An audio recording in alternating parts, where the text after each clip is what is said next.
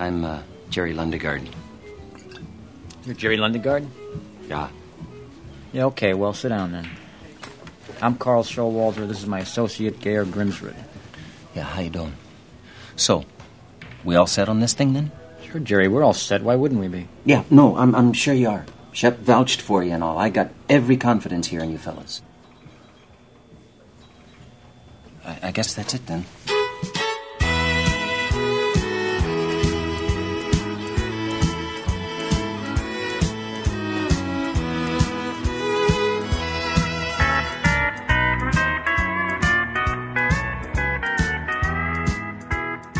Guerreiros em Guarda. Eu sou o Rafael Mota. Eu sou Ivanildo Campos. E eu sou o Marcos Moreira. E esse é o Sabre na Nós Podcast. Too much work and never enough play. And I'm tired of these dirty old sidewalks. E hoje a gente veio aqui para contar uma história que seria trágica se não fosse cômica. Ou seria cômica se não fosse trágica. É isso daí, cara. A gente veio aqui para falar de Fargo, de 1996. Classificado como um drama e humor negro. Cara, assim, realmente não saquei os momentos do humor, mas talvez eu não tenha sido o público destinado desse filme, cara, porque eu não peguei. Talvez seja um caipira do interior. de repente, né? Filme vencedor de dois Oscars, né? Oscar de melhor roteiro e de melhor atriz para Frances McDormand. A gente vai mostrar que ela foi o cérebro do filme todo. Thanks a bunch.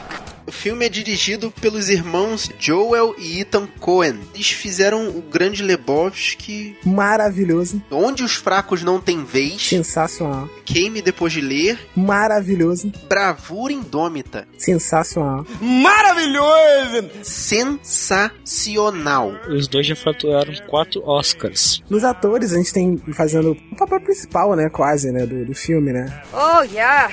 Assim, tem vários protagonistas, né? Mas eu acho que ela se destaca bastante, né? É, eu acho que é, é, é, o papel linha mestra, né, do filme. A Frances McDormand, fazendo a policial Marge Gunderson. Eu não lembro de nenhum dos filmes que ela fez, cara. Vou te dizer. Eu só conheço ela do Mississippi em Chamas. Uhum, ela fez a Miss Pell, do Mississippi em Chamas. Ela fez a Elaine, no Quase Famosos. E ela fez a Linda, do Queime Depois de Ler. Ah, tá, Queime Depois de Ler. Tá, lembrei dela. Mississippi em Chamas tinha um filme pra fazer trabalho na escola, cara. Tem um filme chato. Learning is so much fun. Também tem a participação do William H. Macy fazendo o Jerry Lundergaard que foi o Dudley de Motoqueiros Selvagens. Ele fez o, é, o sofrível Paul Kirby de Jurassic Park 3 e atualmente ele é o Frank Gallagher da série Shameless, que... Cara, esse ator tem uma cara de ameixa. Como assim, cara, de ameixa? Sabe um papel que ele fez que eu achei maneiro? Ele fez um daqueles perfuradores do Armageddon. E nós temos também o Steve Buscemi. Quem não conhece o Steve Buscemi, né? Fazendo o Call Showwater. É o cara de rato lá? Sim. Ah, então eu vou lembrar dele. Exatamente, cara ele é. Ele, ele é, é, o senhor Pink em Cães de Aluguel, cara. Sim, exatamente, cara. Muito maneiro. Ainda tem que ser um cast desse Cães de Aluguel, cara. ele fez Grande Lebowski também, cara. E ele é a voz do Randy, do Monstros S.A. Randy é o. É o roxo, que no primeiro filme era do mal. Ah, o roxinho invejoso, é. Caraca, maneiro. E fazendo o bandido silencioso, né? O Ger Grimsrud. Tem o Peter Stormer, que também fez o Grande Lebowski, fez o Dieter Stark em Jurassic Park 2. E eu me lembro dele como o diabo de Constantine. E ele tem vários filmes na carreira dele, né? Ele participou de mais de 154 filmes. Tudo como coadjuvante. Ah, não se faz palavra. You lied to me, Mr. Lundgaard. You're a bald-faced liar. Vamos para a sinopse do filme.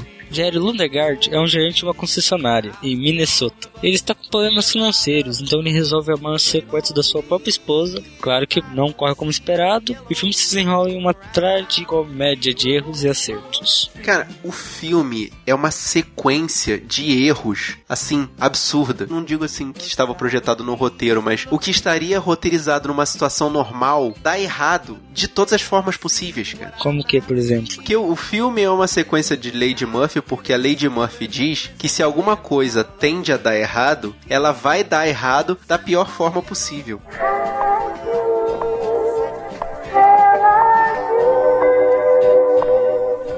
Exatamente o que acontece nesse filme, uma sequência de erros. O plano do cara dá errado, a investigação começa toda errada. Na metade do filme eu já tava perdendo esperança de que alguma coisa fosse realmente acontecer. Se você planeja alguma coisa na sua vida e você acha que nunca vai dar errado, assista esse filme, cara. Excelente. Você vai perceber que pode dar merda. Que pode não, que vai. I gotta get in touch with him. See this deal I needed him for? I may not need it anymore. Something's happening, see? Então, se você já assistiu esse filme, você pode seguir escutando esse podcast, porque vai começar A hora do spoiler. A hora do spoiler. A hora do spoiler. A hora do spoiler. A hora do spoiler.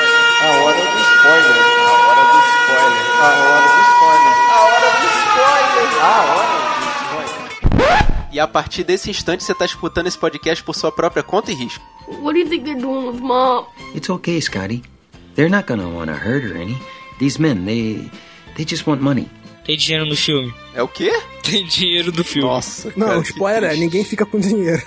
Ninguém fica com dinheiro no final do filme, essa que é a questão. Exatamente. Mas vamos, vamos do início dele, assim. O filme, ele começa com a frase, né? Uma frase famosa, né? Do, do- dos irmãos Coen, que ficou famosa nesse filme, né? Contando, né? Que é uma história real e que o nome das pessoas reais foi alterado, mas em, né, em respeito às pessoas falecidas, a história foi contada do jeito que ela aconteceu. Exatamente como ela aconteceu, cara. Pois é. E se fosse realmente essa a história, cara, ninguém ia acreditar. E muitas pessoas na época acreditavam que, que realmente teria sido uma história real. E não foi. Isso, foi a brincadeira, né, dos diretores, né? Colocaram isso, né? E eles fizeram até um certo mistério, né? Em revelarem que a história realmente era real ou não. Mas é muito absurda, cara. É Não muito tem como absurda. isso tudo acontecer ser real. Exatamente cara. a história Não é tem- essa, porque a gente fica com, com- na dúvida se isso aconteceu ou não. Mas se você parar para olhar o filme, são, é uma série de erros, entendeu? Que, que é uma coisa absurda de acontecer na vida real. E ao mesmo tempo você para e pensa, não, mas calma aí, pode acontecer.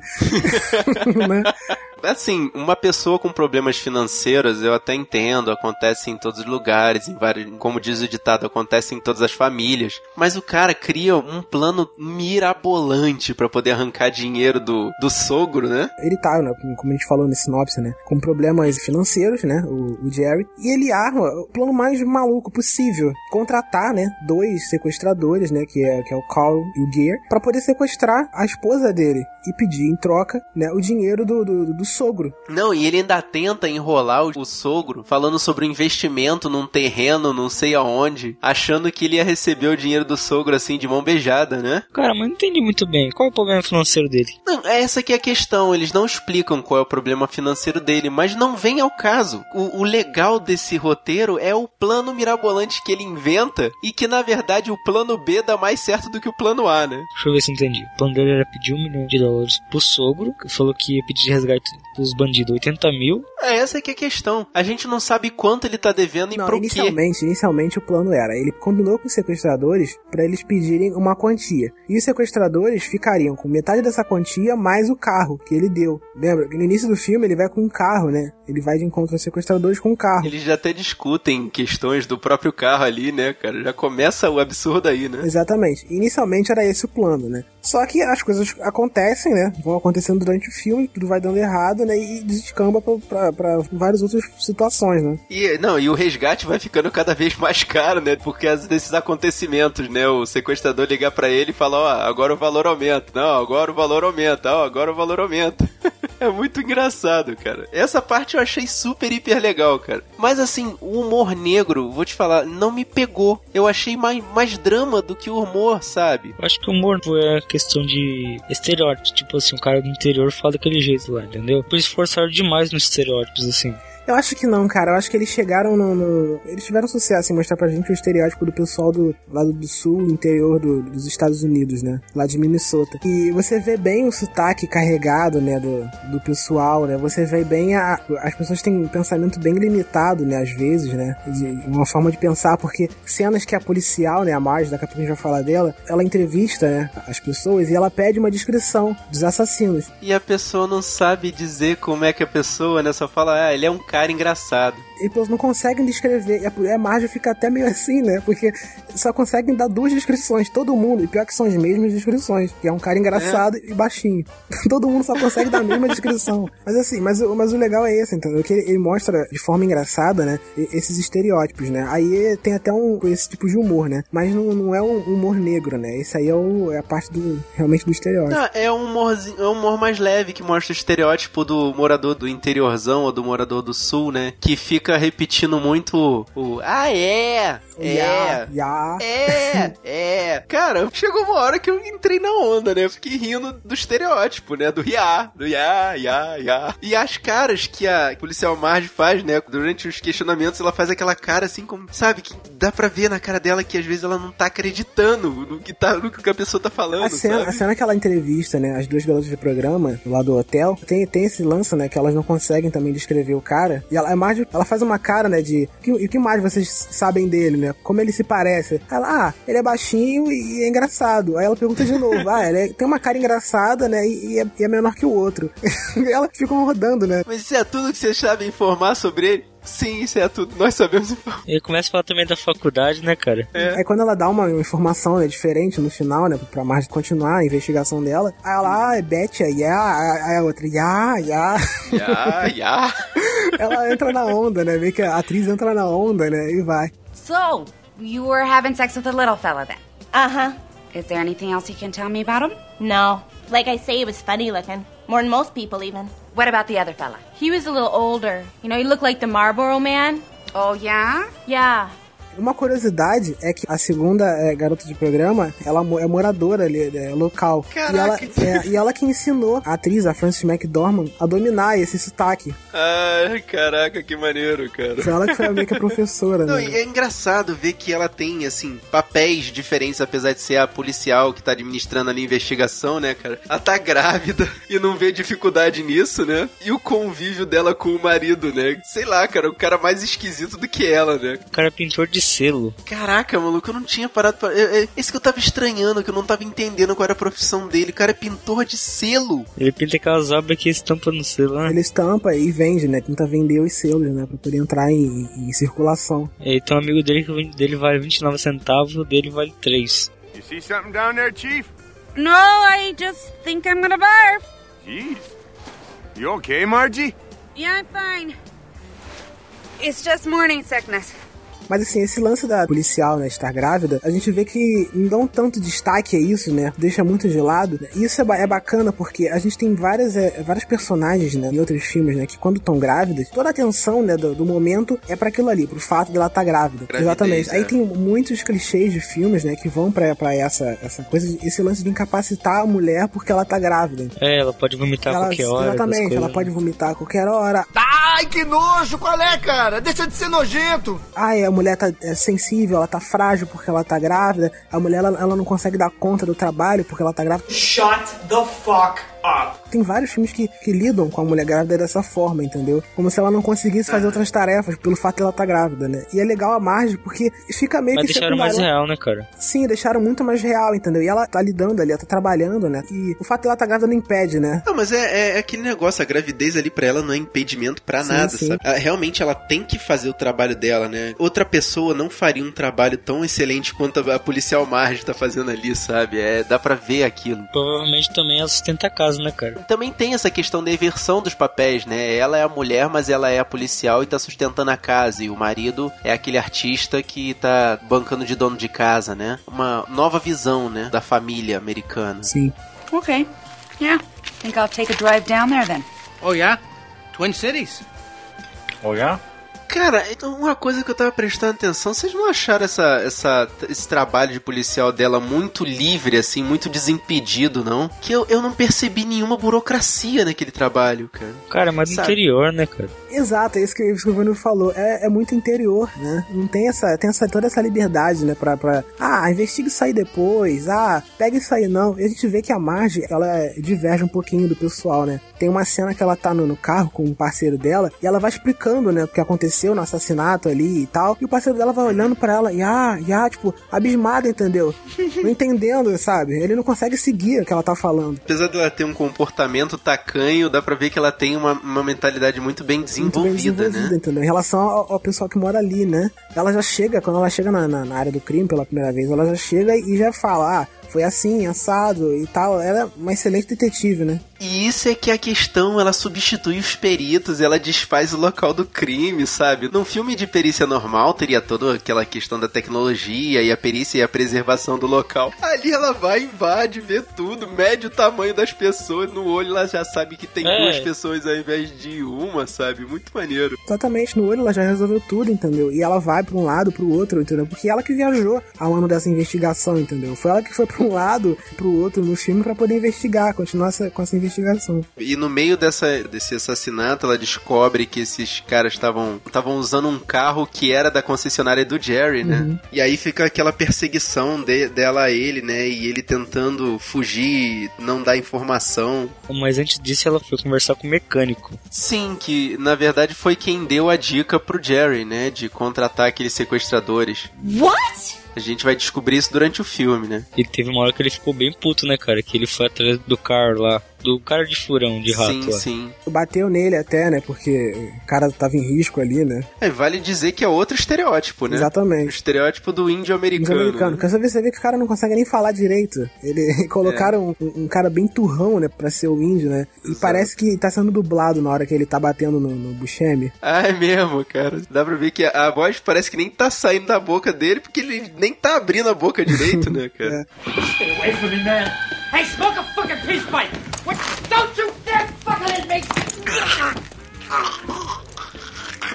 Mas as cenas da Marge com o Jerry, cara, são excelentes. Ali você vê o, porque ela foi indicada, né? E ganhou o Oscar, né? Porque a- ela, a atuação dela, né? O papel, ela tá no personagem total, né? Tá excepcional mesmo ali, cara, porque tá a caipira, assim, perfeita, Uhum. sabe? Tá aguentando as pontas, mas tá lá fazendo o trabalho Fazendo o dela, trabalho sabe? dela. Quando ele, ele fala, né? Ele vai meio que mal educado com ela. Ela para assim, fica olhando pra ele. Não tem a necessidade de você falar assim comigo, entendeu? De você ser ríspido. Não, não, não. Ela fala assim: não tem necessidade se eu falar assim comigo.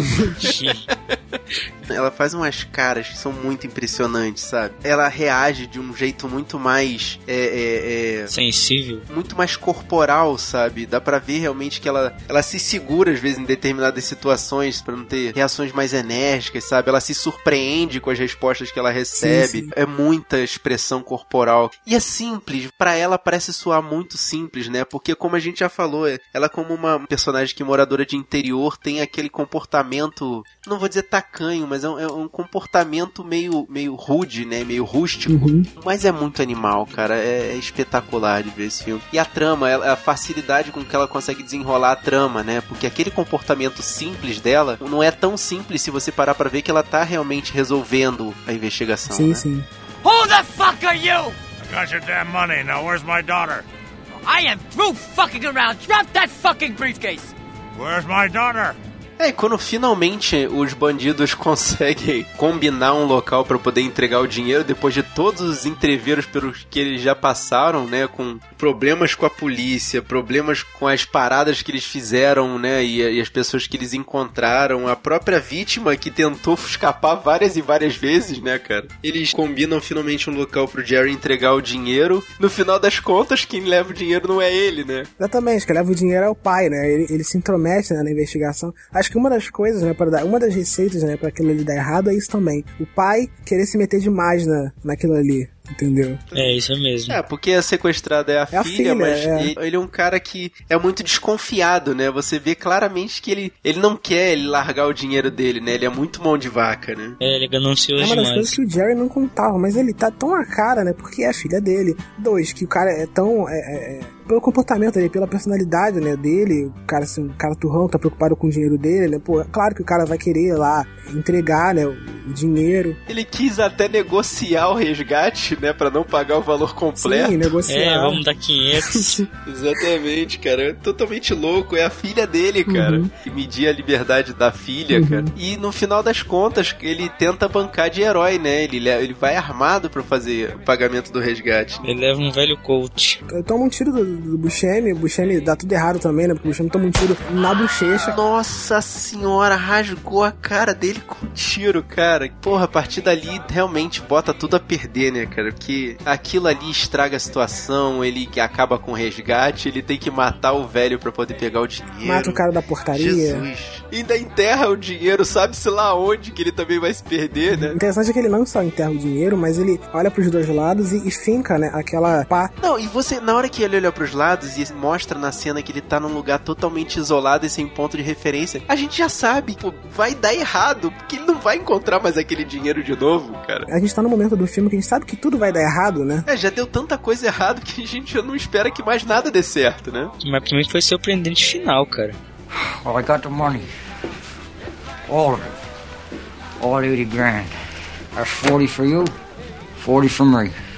O cara de rato chega lá pro outro psicopata lá e fala, ó, tá aqui seu dinheiro, tô tomei um tiro, e se é um babaca aí, você fica com a minha caminhonete, carro, o carro é meu. E o cara foi querer tirar satisfação com ele por causa do valor do carro, né? O mais louco foi quando o cara de rato tá mandando a neve lá, veio o grandão lá por uma touca e com o machadão na mão. Cara, mas aquela ideia do machado veio da estátua do, da cidade, você viu? É. Pois é, né? Você vê que ele tava até com um chapeuzinho, né? Mas assim, uma pergunta que eu faço pra vocês é que por que que o, o Buscemi, ele não ficou com o dinheiro, entendeu? Ao invés de, de enterrar o dinheiro lá. Eu também não entendi por que, que ele enterrou o dinheiro ali. Ele achou que alguma coisa poderia dar errado lá com o parceiro dele. Ele não ia ficar com dinheiro de qualquer forma, né? Mas ele, ele enterrou. Não, explicar. Ele pegou um milhão, né? Aí o combinado era só eles pegar 80 mil. Aí então, aí eu pensei, se o cara levar o dinheiro e o, e o grandão quiser ficar com o carro, o grandão vai lá e tipo dá uma olhada e vê, "Ô, essa mala aí, o que, que tem essa mala aí, entendeu? É, ele quis esconder, sim, mas tantos lugares pra esconder, ele tinha que esconder ele no meio da estrada, sem ponto de referência, cara. Ele tava no desespero, né? Tava com a cara cortada, né?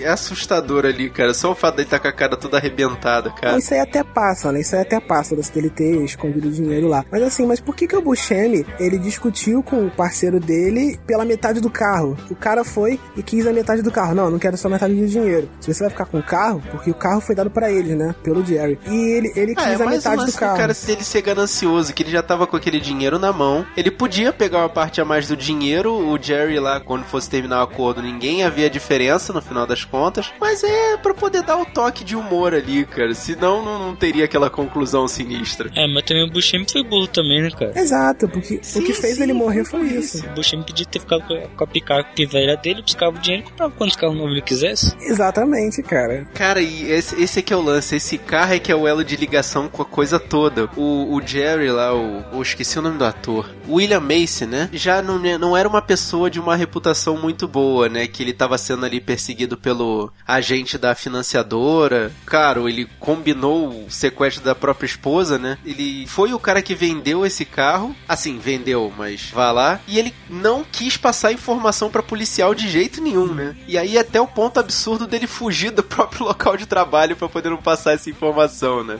Legal que você falou do carro, né? Porque o carro que fez a, a policial ir até a concessionária e esse carro que fez ela encontrar os dois sequestradores, né, na casa. Não, e também a informação do carro começou por uma coisa besta, né? Porque o cara comprou o carro e esqueceu de tirar as placas da concessionária, né? Precisava de licença É provisória. umas tiradas muito, muito interessantes, né, cara? Você vê que é uma informação pequena que se você perder, você não acompanha o raciocínio da policial Marge, né? Dá pra comentar um breve momento da, da mágico japonês. Também, né, o amigo dela que, sei lá, era amigo da escola, amigo da faculdade, eu não entendi muito bem. Qual é a importância dessa cena no filme? Depois, quando ela tá ligando lá pra uma prima e não sei o que, ela descobre que esse japonês é um maluco, que a mulher de quem ele fala que estaria morta e, e teria sofrido, sei lá, leucemia, tava bem, tava viva. Inclusive, ela falou: ah, pode ligar pra ela, pode falar com ela se quiser, sabe? Ah, Então essa pergunta, né, do japonês fica aberta pro pessoal, né? Essa e outras questões podem ser respondidas por você, guerreiro. Traz pra gente a sua resposta. Diz pra gente o que, que você entendeu desse filme. Manda uma mensagem pro sabrinanois.gmail.com ou entra aqui no sabrinanois.com.br e deixa seu comentário. A gente tem nossa conta no Twitter, no Instagram e também no Facebook. É só procurar por Sabrina Nós tudo junto. E se você quiser receber essa e várias outras missões, aproveita esse no nosso feed. Ou se não, você procura a gente na iTunes Stories. É só digitar lá no canto de busca. Sabrina Nós e quando você achar, por favor, dê 5 estrelas. E se gostou desse podcast, espalhe a nossa palavra, manda pros seus amigos, mostra pros seus parentes, mostra pra aquele cara que você sabe que mora lá no interior, que você conhece. Ya. E vê se ele entendeu, ya? Yeah. Já. Espalhe as palavras dos guerreiros da nós. Eu sou Marcos Moreira E eu sou Rafael Mota. Eu sou Irvanildo Campos. e esse foi o Sabe na Nós. Podcast, mano.